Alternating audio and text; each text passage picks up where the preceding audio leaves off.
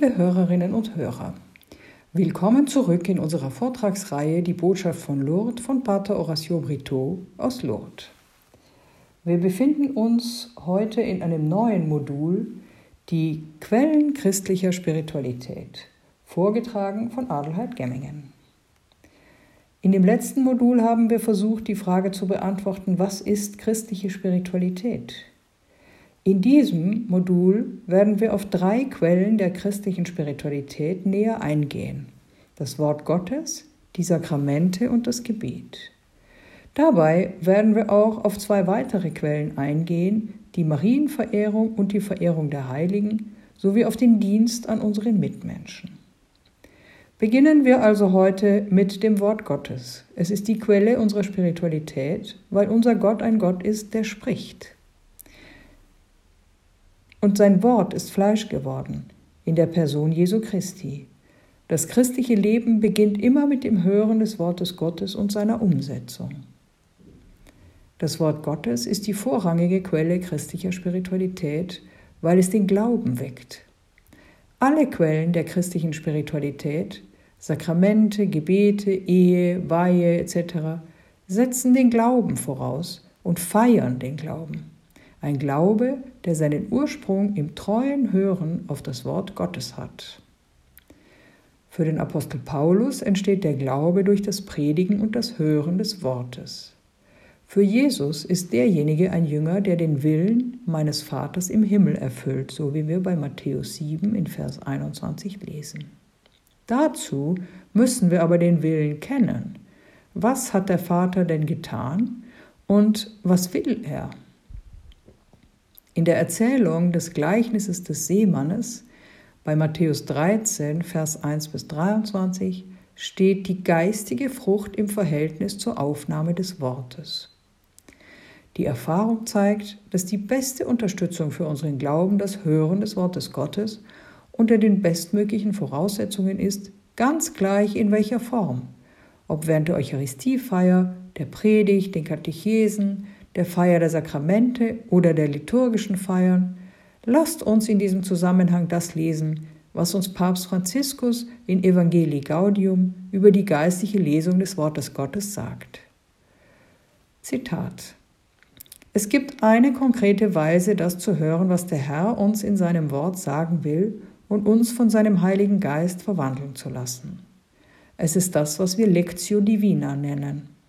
Sie besteht im Lesen des Wortes Gottes innerhalb einer Zeit des Gebets, um ihm zu erlauben, uns zu erleuchten und zu erneuern. Es ist gut, sich in der Gegenwart Gottes bei einer ruhigen Lektüre des Textes zum Beispiel zu fragen, Herr, was sagt mir dieser Text? Was möchtest du mit dieser Botschaft an meinem Leben ändern? Oder sich auch zu fragen, was stört mich in diesem Text? Warum interessiert mich das nicht? Oder was gefällt mir? Was spornt mich an an diesem Wort? Was zieht mich an? Wenn man versucht, auf den Herrn zu hören, ist es ganz normal, dass Versuchungen aufkommen. Eine von ihnen besteht einfach darin, abgelenkt zu sein oder sich gestört oder beklommen zu fühlen und sich zu verschließen.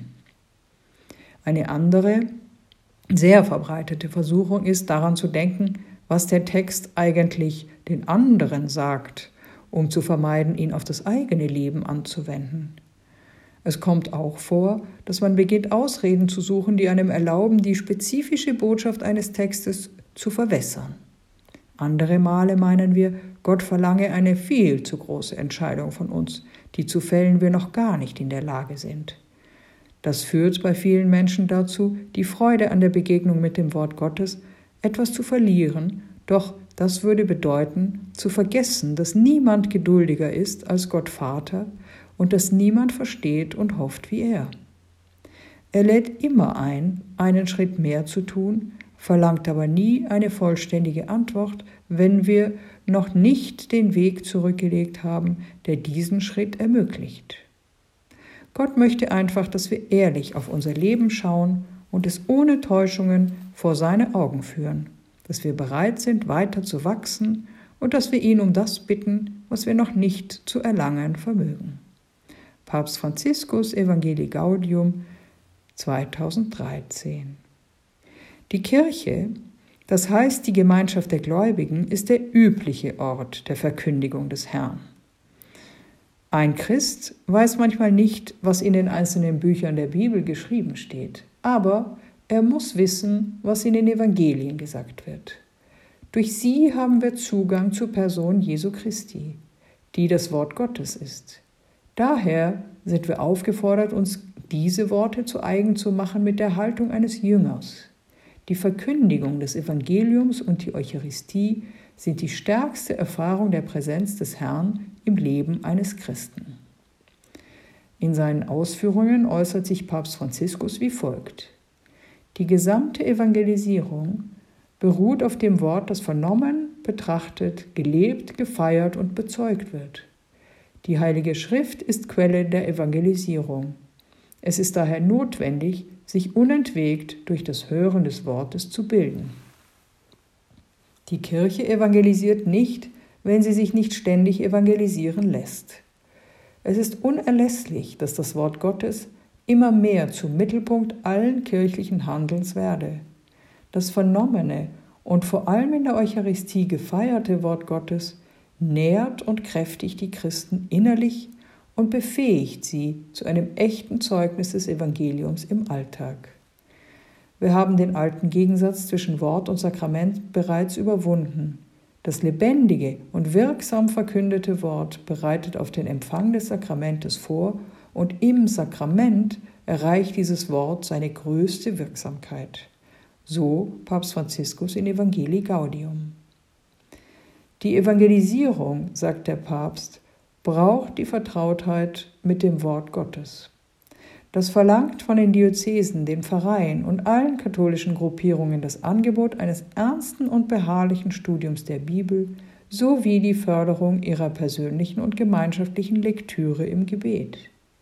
Wir tappen nicht in der Finsternis und wir müssen auch nicht darauf warten, dass Gott sein Wort an uns richtet, denn Gott hat gesprochen. Er ist nicht mehr der große Unbekannte, sondern er hat sich bereits gezeigt nehmen wir den erhabenen Schatz des geoffenbarten Wortes in uns auf und lesen wir täglich ein bisschen, ein kleines bisschen in der Heiligen Schrift. Ehre sei dem Vater und dem Sohn und dem Heiligen Geist, wie es war im Anfang, so auch jetzt und alle Zeit in Ewigkeit. Amen.